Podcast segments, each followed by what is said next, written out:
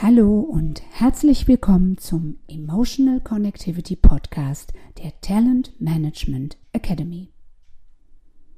Erfolgreich scheitern. Wie soll das denn gehen? höre ich dich laut denken. Rolf hat ja bereits im letzten Podcast darüber gesprochen, wie schnell du dich und andere bewertest und woher das richtig und falsch kommt.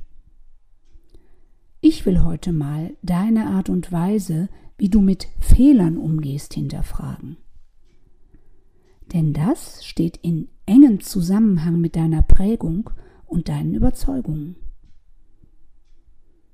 Wie ist es denn eigentlich, wenn dir etwas nicht erwartungsgemäß gelingt? Wie denkst du dann über dich? Fühlst du dich dann als Trottel und damit als Mensch wertlos? Sei mal ehrlich. Glaubst du wirklich, dass du Fehler komplett vermeiden kannst? Und was hat dein Selbstwert eigentlich damit zu tun, dass dir etwas nicht gelingt?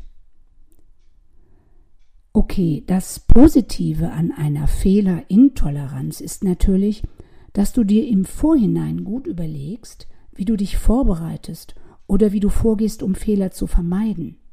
Das ist lobenswert. Es wird nur dann problematisch, wenn Fehler zum Tabu werden nach dem Motto Fehler gibt's bei mir nicht. Wenn du offen drüber redest und dir den Fehler eingestehst, kannst du und können andere etwas von dir lernen. Was könnte dir helfen, Fehler zuzulassen? Mehr kreatives Ausprobieren, experimentieren und pragmatisch mit Fehlern umgehen, so dass am Ende vielleicht etwas dabei herauskommt, was du sonst nie auf dem Schirm gehabt hättest.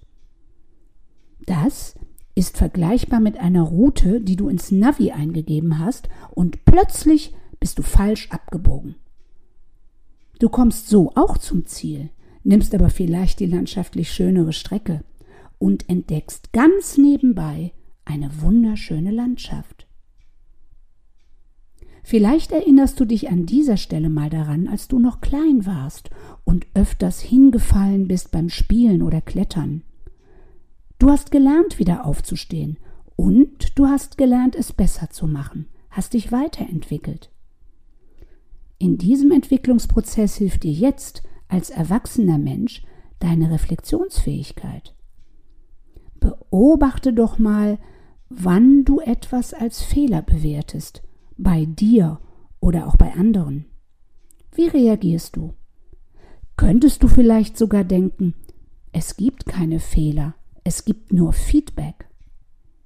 Du erhältst ein Ergebnis auf das, was du ausprobierst, getan hast, und vielleicht bist du dann um eine Erkenntnis reicher und sagst dir, wieder was gelernt.